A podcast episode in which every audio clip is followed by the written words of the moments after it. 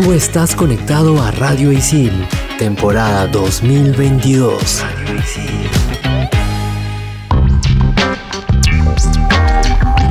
Buenas, buenas, buenas, ¿qué tal? Bienvenidos a un programa nuevo aquí en Expansión Geek por Radio Isil. Yo soy Jules, más conocida como Jules Rex, y en el primer bloque estaremos hablando de uno de mis juegos favoritos o encabeza mi lista, y este es Stray. Hello gente, ¿qué tal? Yo soy Sam, más conocida como Sammy la Tortuga, y en este episodio también hablaremos de la clasificación ESRB. Y para finalizar el programa les contaremos sobre el nuevo chip M2 de Apple. Manda partida.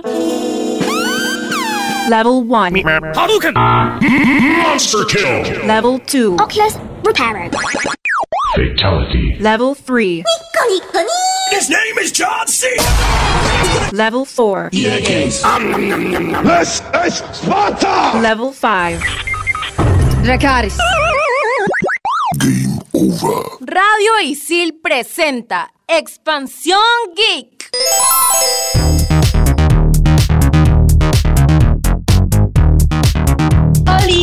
Bueno, aclarar que en este programa no tendremos la presencia de nuestro querido amigo Gustavo, Toon Link. No, pi, pi, pi, pi, pi. Justo íbamos a hablar de un tema que tanto a Gustavo y como a todos los del programa nos encanta.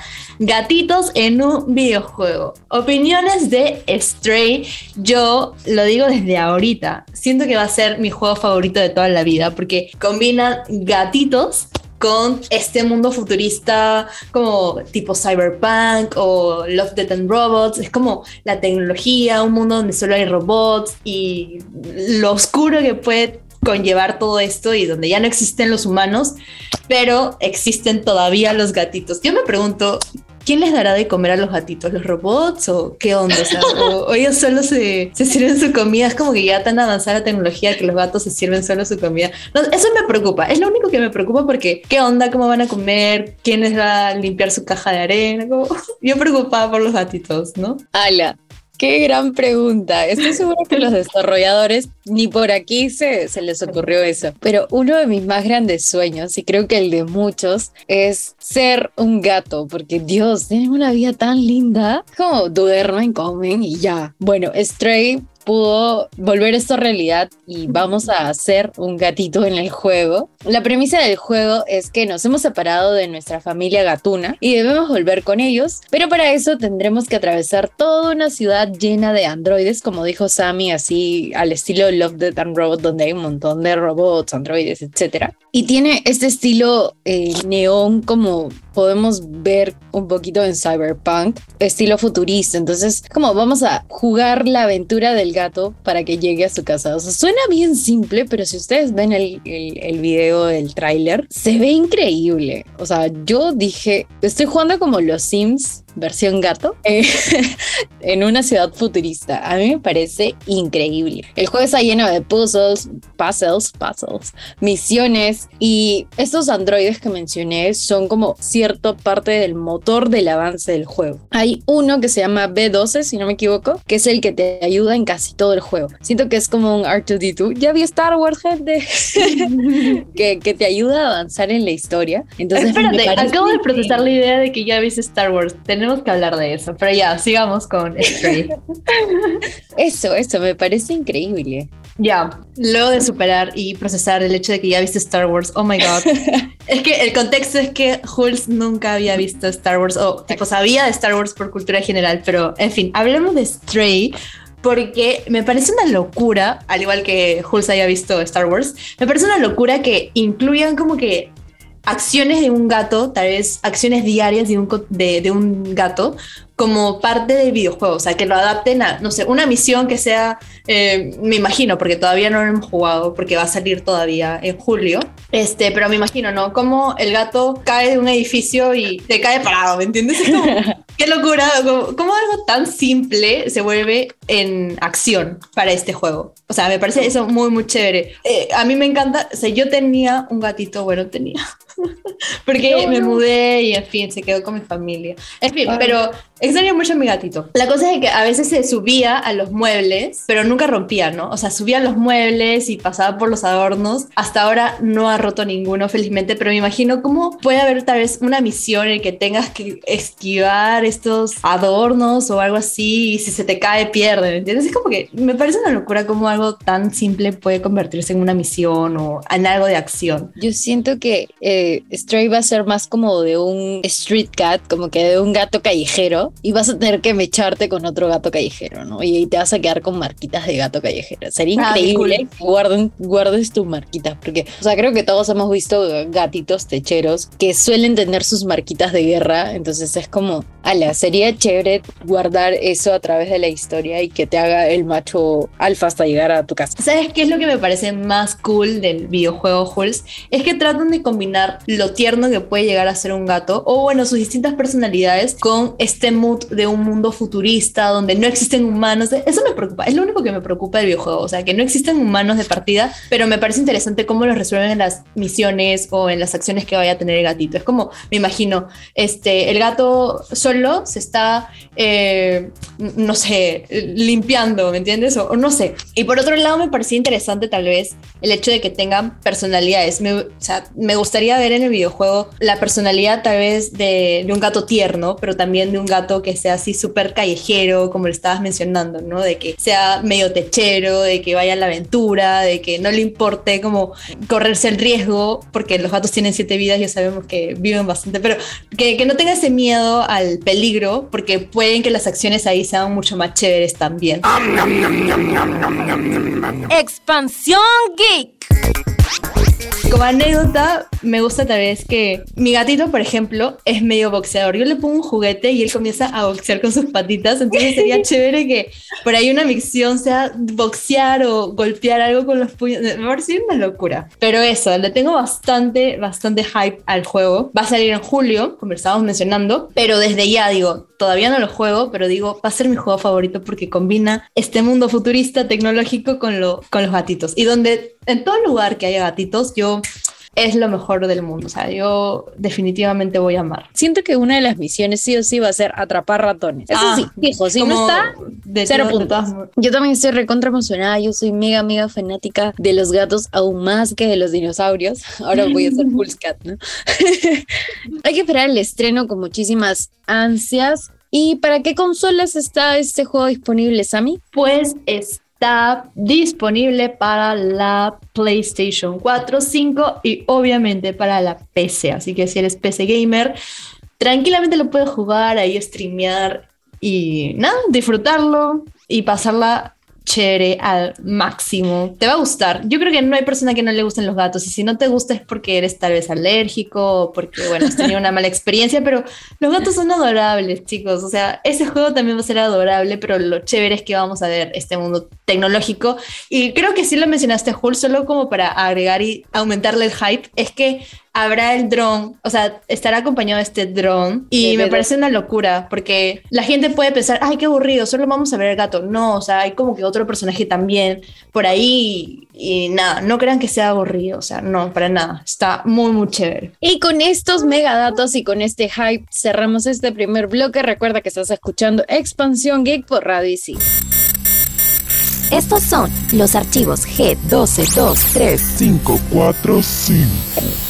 545. En el Senado de Estados Unidos de 1993 se debatió la permanencia en el mercado del videojuego Night Trap por ser considerado vergonzoso e incentivar violencia hacia las mujeres. En defensa del juego, Tom Cito, presidente y CEO de Digital Pictures, intentó explicar que la trama del juego se tergiversó. Finalmente, el 16 de diciembre de 1993, la versión en CD fue retirada de las tiendas en Estados Unidos. Este caso dio inicio al sistema de clasificación de contenido conocido como ESRB.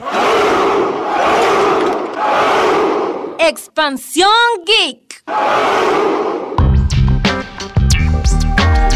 Me parece increíble arrancar este bloque con el dato histórico de que la ESRB, siglas de Entertainment Software Rating Board, haya iniciado a causa de un juego que como que rompía los parámetros para la sociedad en ese momento, ¿no? En 1993, eh, todavía no existía la clasificación de edades y al parecer Night Trap fue muy fuerte visualmente, sé que se ganó méritos y así fue como nació esta organización. Para entrar un poquito más en contexto, la, la organización lo que hace es clasificar los contenidos de los videojuegos para asignarle una categoría dependiendo del contenido que tenga. Eh, lo clasifican no sé, sí deben de haber visto en algún momento en algún empaque de un juego que tiene una E o una E10 más o una T, una M, una A. Bueno, estos son las clasificaciones de la ESRB. ¿Sabes qué me parece curioso también del dato histórico? Es que eh, yo me pongo en el lugar de los desarrolladores, de los creativos que están detrás de un videojuego y es cierto que a veces quieres tocar estos temas explícitos, pero me parece también chévere que luego de, obviamente, de este fracaso, del fracaso de Night Trap, se tome conciencia de que, si bien es cierto, los creativos o los desarrolladores quieren hablar de temas tal vez de violencia o quieren tocar esos temas como explícitos que no todas las personas pueden consumir, sobre todo los niños, poner esas restricciones, porque no le puedes prohibir a un joven o a un adulto de 30, 20 y tantos años que ya es consciente de lo que sucede en el videojuego, ya es consciente de ese tema, ya sabe que eso está mal y que lo juega porque le gusta la trama, le gusta la temática tal vez, pero no para usarlo de algo negativo, o sea, sino como porque le gustan esos temas, en fin. Pero si un niño juega esto, probablemente piense que la realidad también es así, o sea, piense que eh, tú sales a la calle y puedes golpearle a alguien como tal vez en GTA, ¿me entiendes? Es como, no hay forma de que estés caminando por la calle y, te robes un auto porque es imposible, o, te robes una moto, o sea, son cosas que suceden en la ficción, pero no también tiene que suceder en la realidad. Por eso me parece chévere que existan estas clasificaciones, que es el RSB o en inglés, que es el Entertainment Software Rating Board. Pero acá hay un tema en debate, porque hay papás que tal vez no saben de esa clasificación o hay personas adultas que eh, no saben de esto y juegan con niños o no, no que jueguen con niños, sino que dejan a los niños a su libre elección y los niños como que juegan esto, cosa que no estoy de acuerdo porque a esa edad, cuando eres niño, no eres muy consciente de lo bueno y lo malo y simplemente aprendes o imitas, a menos que tengas un desde pequeño un asesor, claro, o alguien que te diga, eso está mal y no deberías de imitarlo en la realidad. ¿Qué más te puedo decir del, videojuego de Night Trap? Sobre todo de Mortal, Mortal Kombat, ¿no? Que también creo que es el más cercano porque Night Trap, digamos que fracasó, entre comillas, o sea, fracasó y no tuvimos tanto tiempo como para disfrutarlo. Si lo sacaron del mercado, sino Mortal Kombat es como algo más cercano, donde estás peleando. O sea, y todavía sigue vigente, entonces sí, eh, entonces, Mortal Kombat tiene esta clasificación que es como solo para adultos y ya, porque tienes los famosos fatalities en donde explícitamente ves en la gráfica cómo se quiebra alguna parte de un cuerpo. no voy a dar más detalles, pero ah, obviamente que sabemos eso. O está en juegos similares como Tekken que no llega a esa gravedad de mostrarte las cosas tan crudo. Claro, mucho gore, como nos dice producción. Juegos que, que son como GTA, como tú misma dijiste. Hay un juego que en mi casa y en muchos lugares lo he visto. En mi casa lo digo porque hay un niño que es el juego de, ay, ¿cómo se llama? Poppy Playtime, que es este muñequito azul que es como un peluche, que siento que ya la sociedad, o al menos aquí en Perú, lo han normalizado tanto, o sea que todos saben que es un juego de terror, pero también saben que a los niños les gusta, porque es como tierno pero es de terror, eso, eso es lo que me parece como, ¿acaso los padres nunca leyeron como la clasificación de edades de este juego? O sea, a mí realmente me dio miedo la primera vez que vi un gameplay que mi sobrino estaba viendo. Es como, ¿cómo rayos estás viendo esto? Es un tema que es debatible y que por ahí pasa mucho por el tema psicológico y todo, pero claro. Pero nada, hablando de las clasificaciones, ¿cuáles son, Jules? Eso, eso, a eso iba justo. Al inicio del bloque lo mencioné. La E, que es de Everyone, que es que todo el mundo puede jugar. La E10 más, que es juegos para niños de 10 para arriba.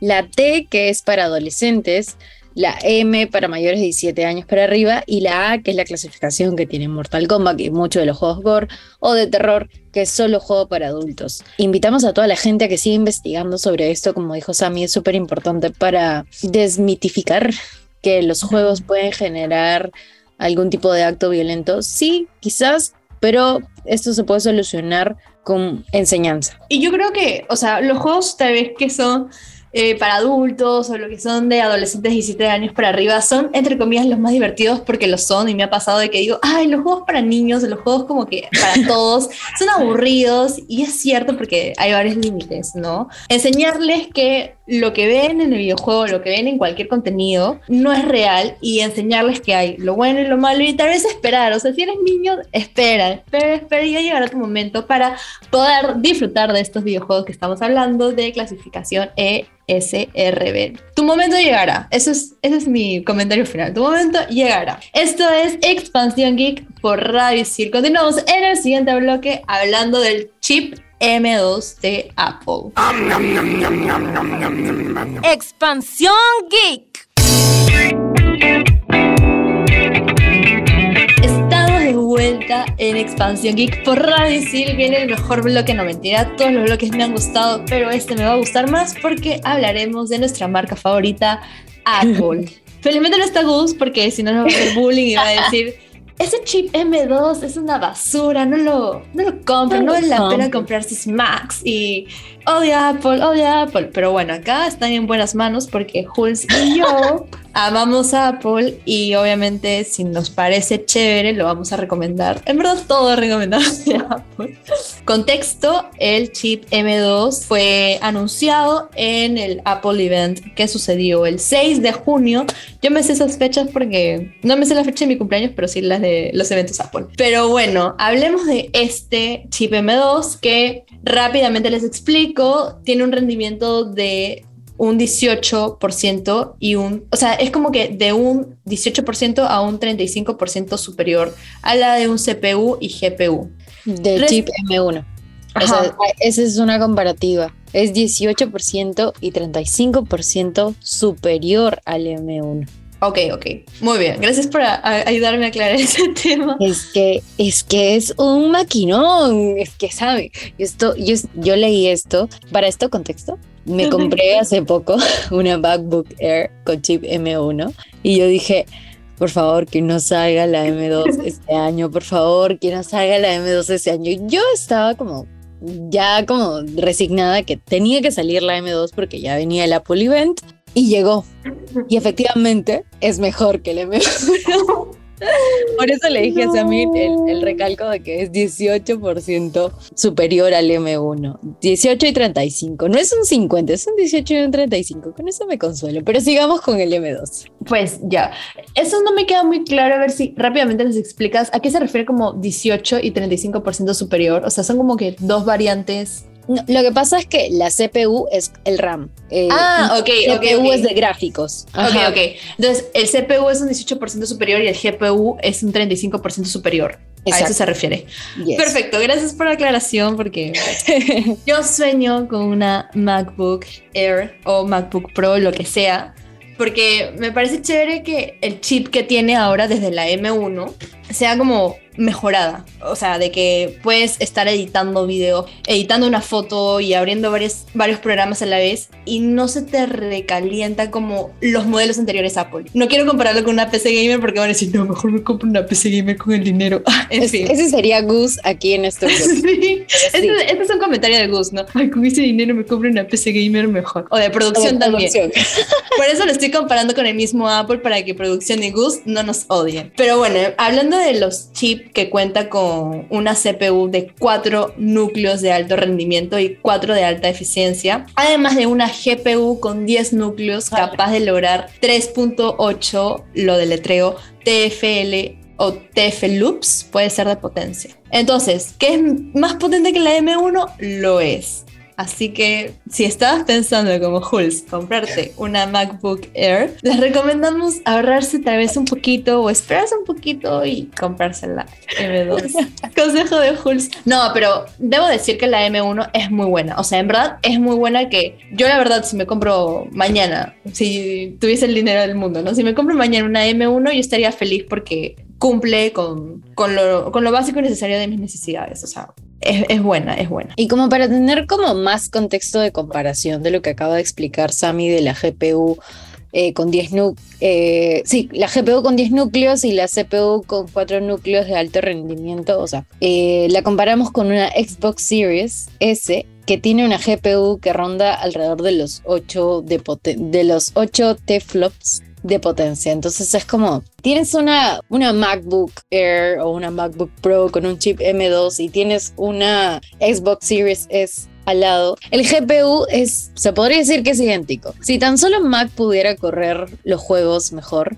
en el programa pasado mencionamos que posiblemente Mac añada eh, cosas gamers. No, en este evento de Mac anunciaron que eh, Mac podía entrar en este mundo gamer. Entonces, sí, hablamos con el Apple Arcade que justo estábamos recomendando el videojuego, que ya olvidé su nombre, pero este que ya está incursionando en el mundo gamer y por ahí que, que lo comparen con una Xbox Series S me parece razonable porque ahora tenemos la esperanza de que sí corran los juegos mejor y que por ahí le vaya mejor y todo eso. Así que hay esperanzas de un futuro gamer para Apple con la M2. Si eres, por ejemplo, creador de contenido, te puede ir a pelo una MacBook, puede abrirte Premiere, puede abrirte Photoshop, si quieres hacer tus miniaturas y e Illustrator también para hacer tu logo, lo que sea. Es como, sí te puede rendir eso.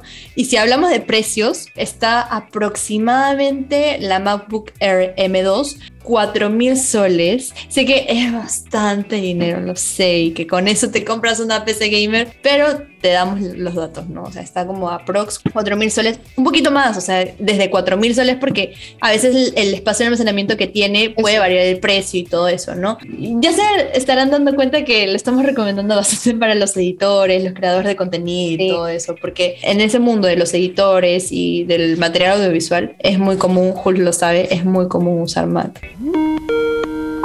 Expansión Geek.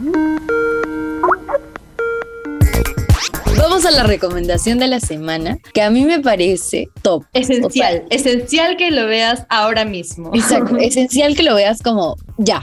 Y si no lo has visto aún y esto estás escuchándolo muchos meses después, tienes que verlo. Ve a Disney.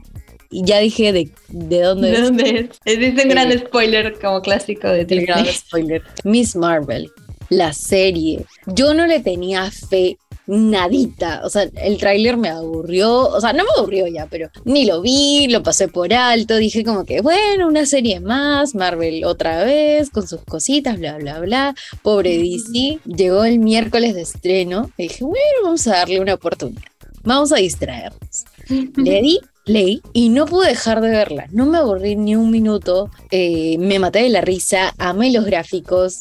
Y estoy hablando de primera mano. Aún ni siquiera leo de qué trata. Pero estoy muy emocionada con esta serie. Siento que es muy, muy, muy fanservice. Eh, obviamente es muy MCU. No es nada lo que vimos en, en Moon Knight. Es totalmente colorida y chistosa. Así que es buena para divertirse.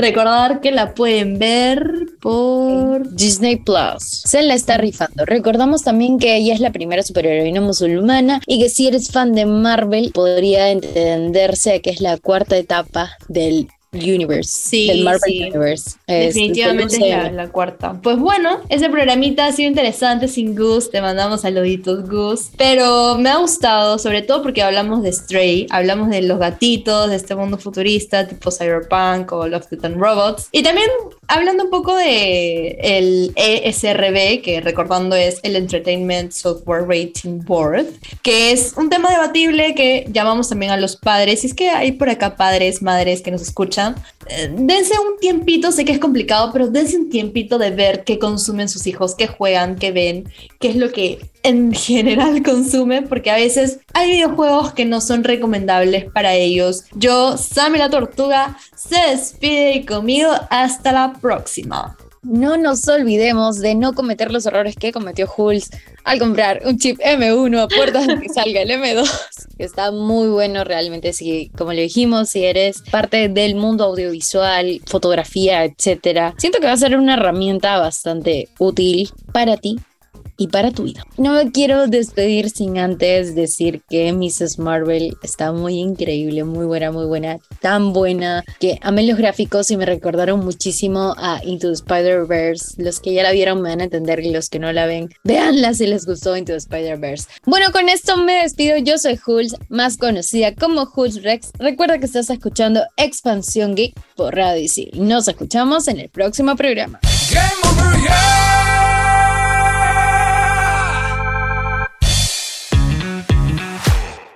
Tú estás conectado a Radio Isil, temporada 2022. Radio Isil.